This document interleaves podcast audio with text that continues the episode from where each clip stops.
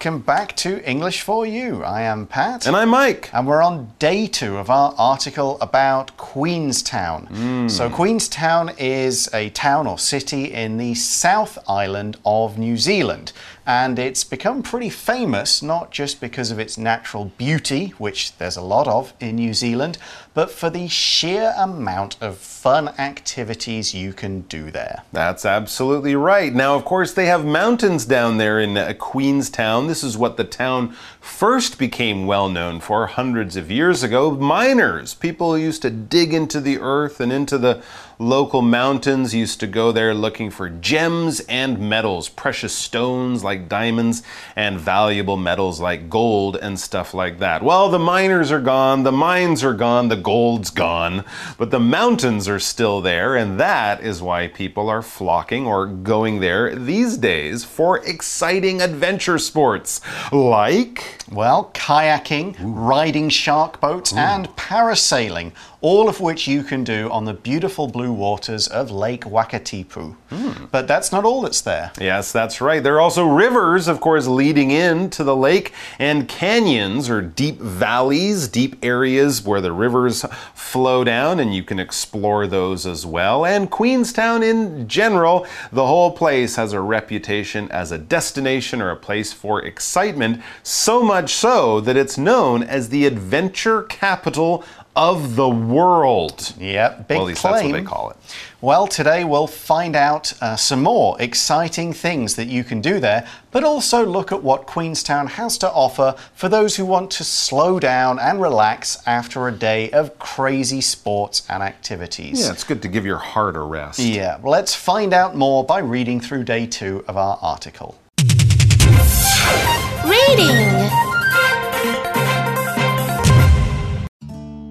Queenstown, the land of adventure.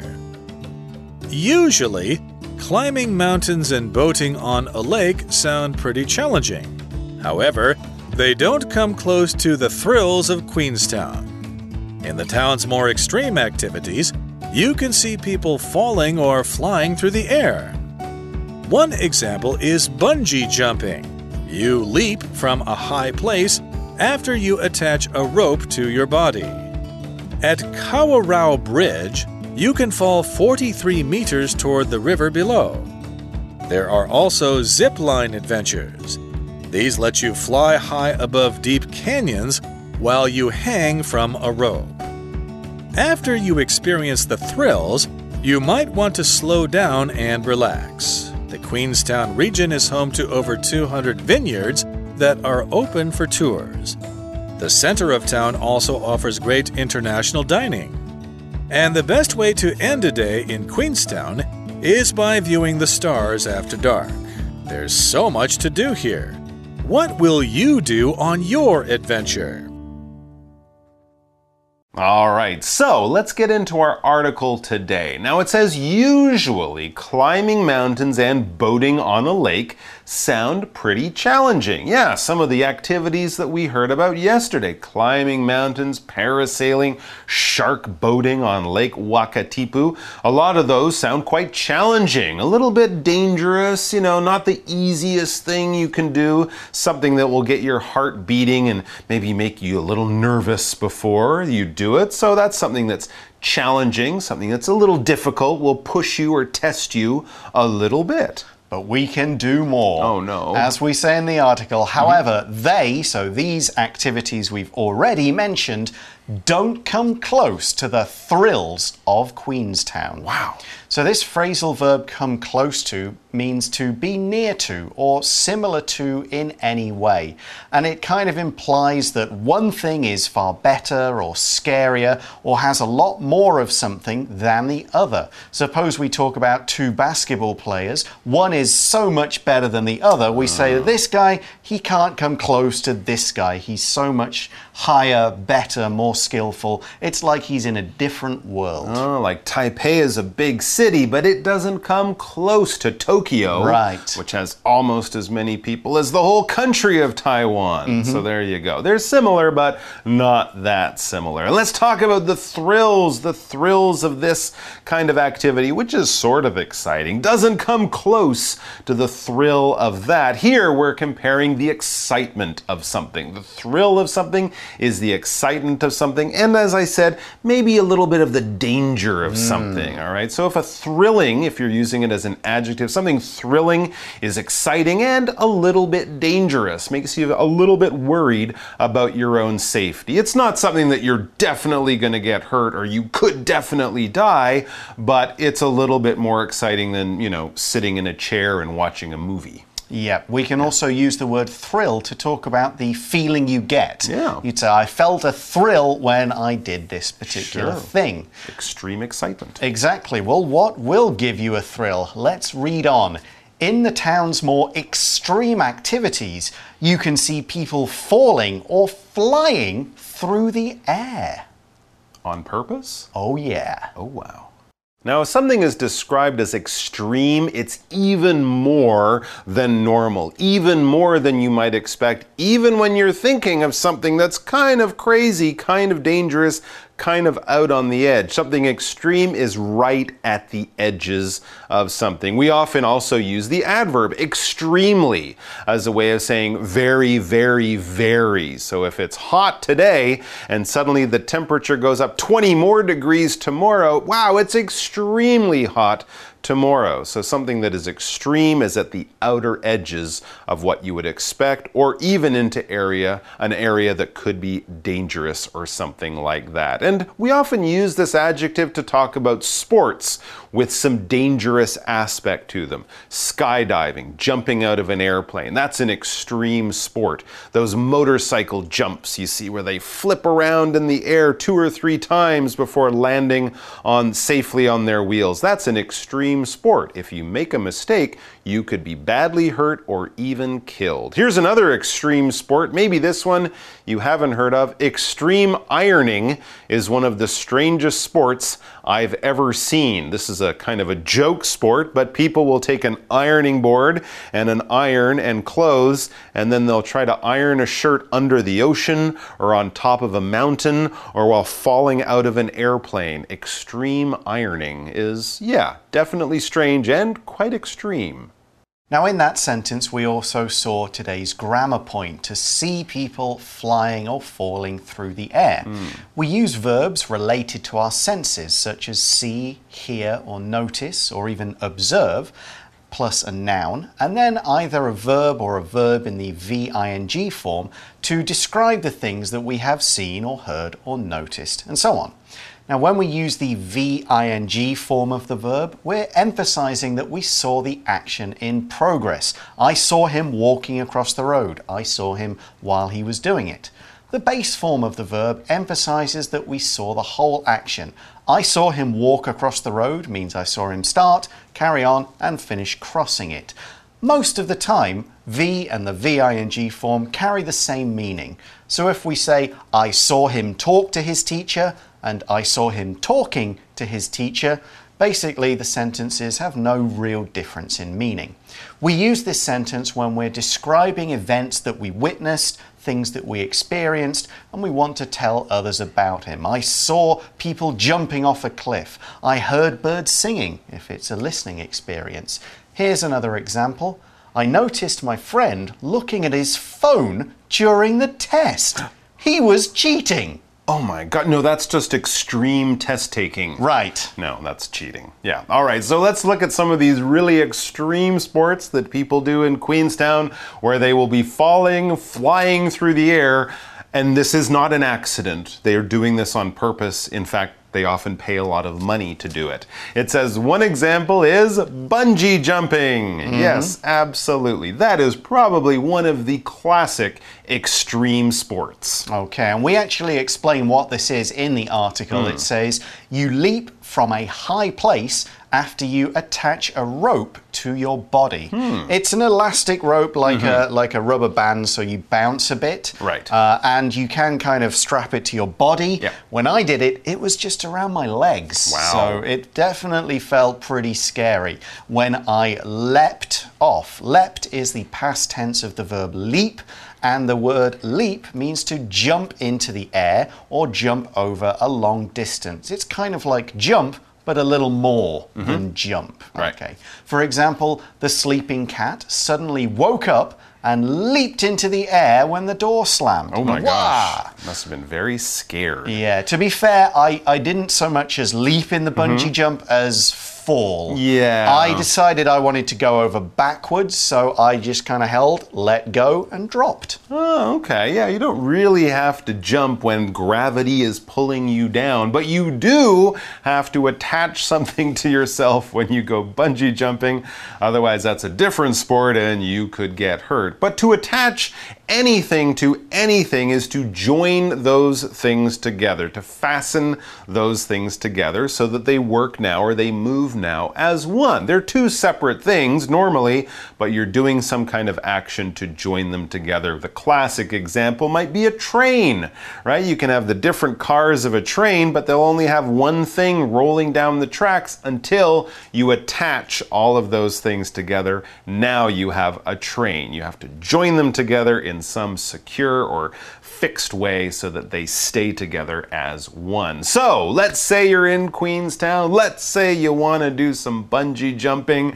Can you just do it at your hotel or at the local McDonald's? It wouldn't be so much fun if you did. No, uh, no you want to go to a place that's high up and that you can drop into. Ah. Here we go. At Kawarau Bridge, I think that's how you say it. Okay. You can fall 43 meters toward the river below. Wow. I think mine was about 50. Uh, I did it in the North Island, uh, and I also fell around that far and also into a river. Oh, you can okay. tell them, you can say, dip me into my arms, dip my head, dip my whole body, and they'll mm-hmm. just make a few changes to the rope hmm. so you could really go into the water if you want. There you go, bungee jumping. But that might be a little exciting for you, or maybe you did that in mm-hmm. the morning and in the afternoon you want something a little calmer. It says there are also zip line adventures. Oh, I've done this one too. Oh, okay. Have you? Zip? No, I've never had the chance. I've always thought it looked really cool, but I've never had the chance. Uh, I did this in uh, in Canada. Okay. Uh, I did it uh, just north of Vancouver in the mountains and over the canyons there.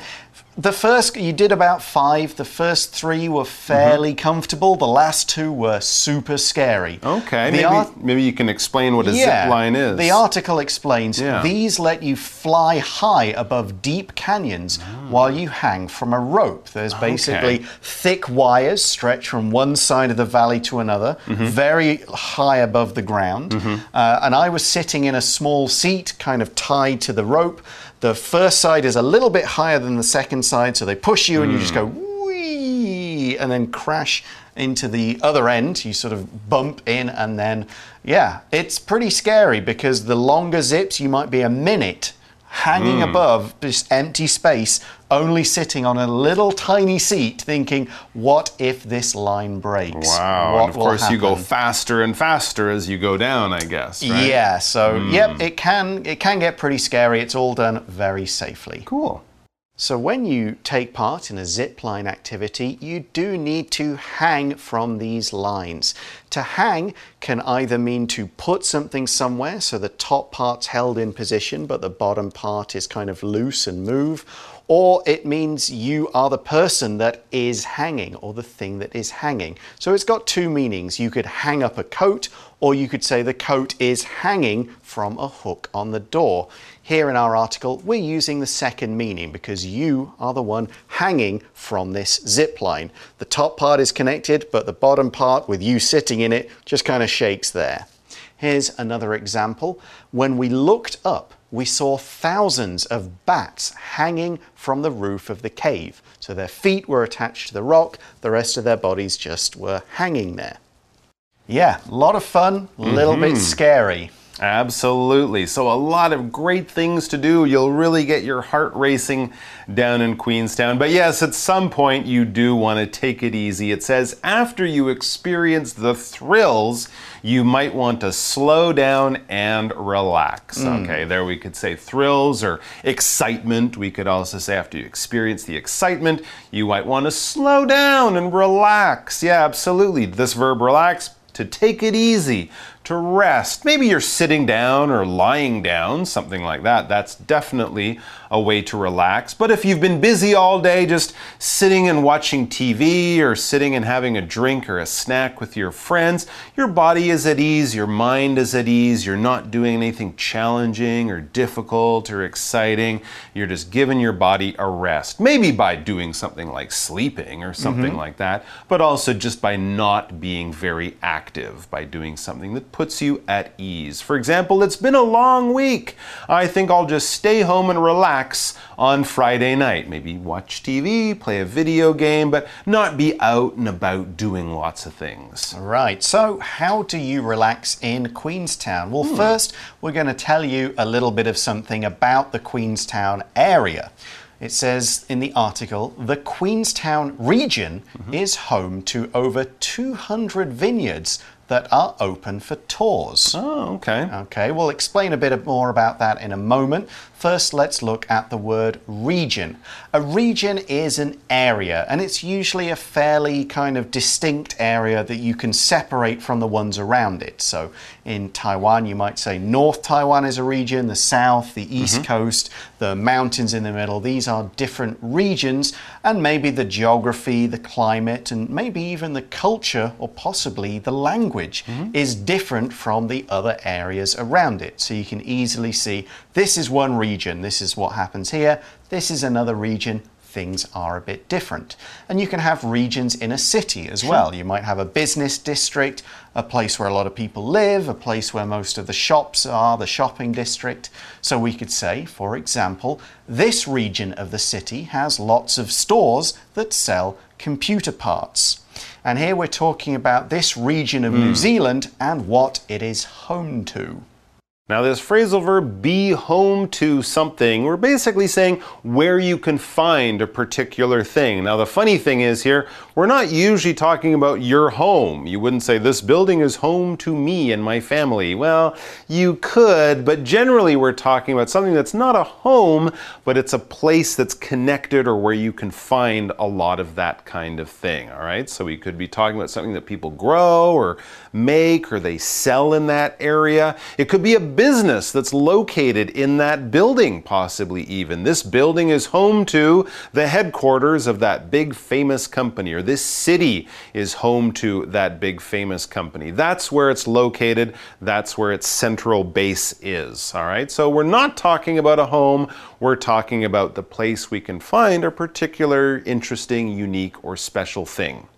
Okay, so what is this region of Queenstown home to? Ah. It is home to a number of vineyards. Hmm. So, vineyard, and it looks looks like vineyard when you mm-hmm. put it together, you say it vineyard.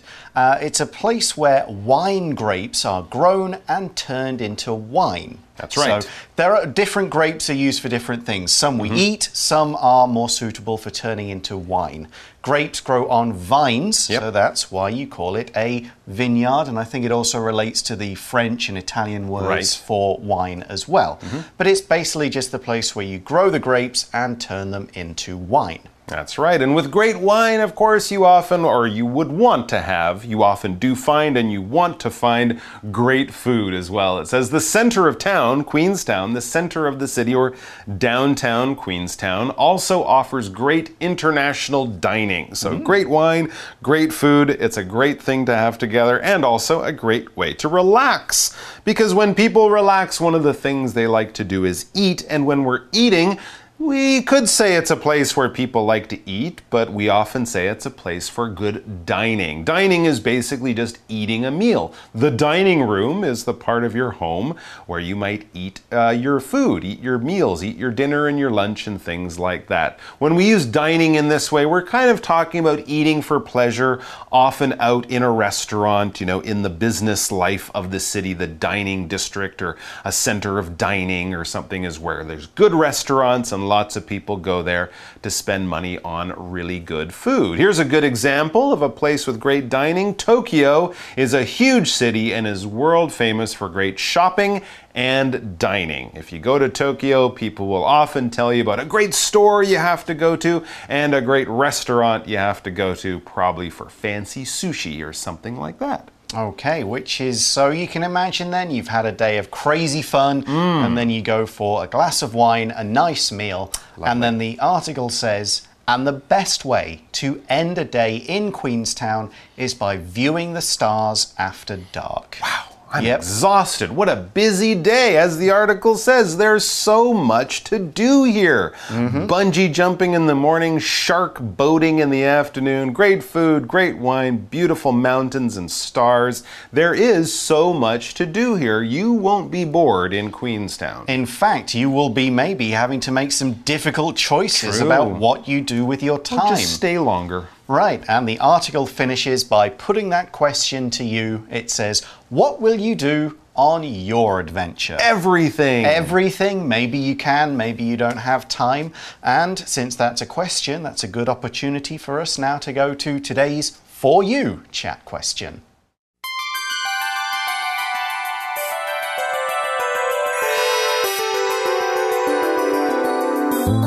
For you chat. So, our question today is Do hmm. you prefer scary activities or relaxing and calm ones? And talk hmm. about your choice, kind of give a reason for why you chose that. Interesting. Well, I think today I'd probably prefer relaxing and calm ones. The world is pretty scary as it is, so it's nice to relax and just enjoy yourself. Take it easy. So I think a nice meal and some nice wine in Queenstown sounds pretty good to me. What about you? I guess you'd be shark hmm. boating and doing all that other stuff. all the Yeah, time, I think right? it's it's pretty obvious from Yeah. today's two or these two articles that I will if there's a scary crazy extreme activity going on, I will try and make time and find money to include it in my vacation. But I'm also pretty lazy, and so my Ah. perfect vacation is just doing nothing on a beach. Okay. So I will go both ways. If there's something scary, I'll give it a try.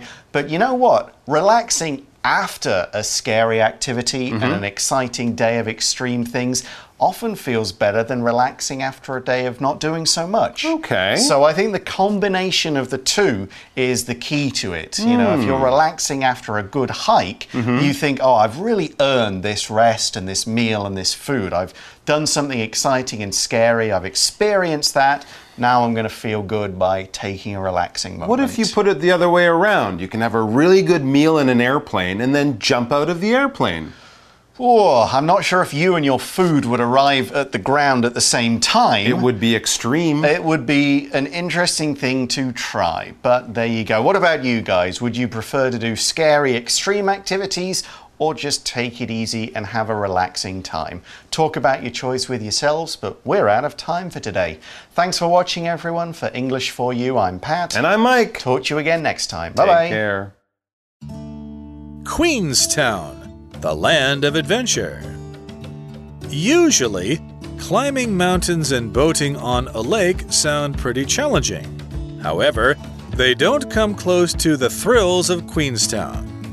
In the town's more extreme activities, you can see people falling or flying through the air. One example is bungee jumping. You leap from a high place after you attach a rope to your body. At Kawarau Bridge, you can fall 43 meters toward the river below. There are also zip line adventures.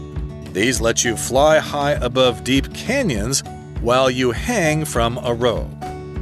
After you experience the thrills, you might want to slow down and relax. The Queenstown region is home to over 200 vineyards, that are open for tours. The center of town also offers great international dining. And the best way to end a day in Queenstown is by viewing the stars after dark. There's so much to do here. What will you do on your adventure? Vocabulary Review Extreme. When we visited northern Canada last winter, the extreme cold was difficult to bear. Leap. The cat leaped out of the tree and landed on the roof of the house. Hang. A small light was hanging from a thin cable in the ceiling. Relax. After a hard day at work, I went home and relaxed in a comfortable chair. Region There are many high mountains in the central region of Taiwan. Dining This beautiful restaurant serves great food and gives people a wonderful dining experience. 智慧小补帖。 Thrill. Attach. Vineyard.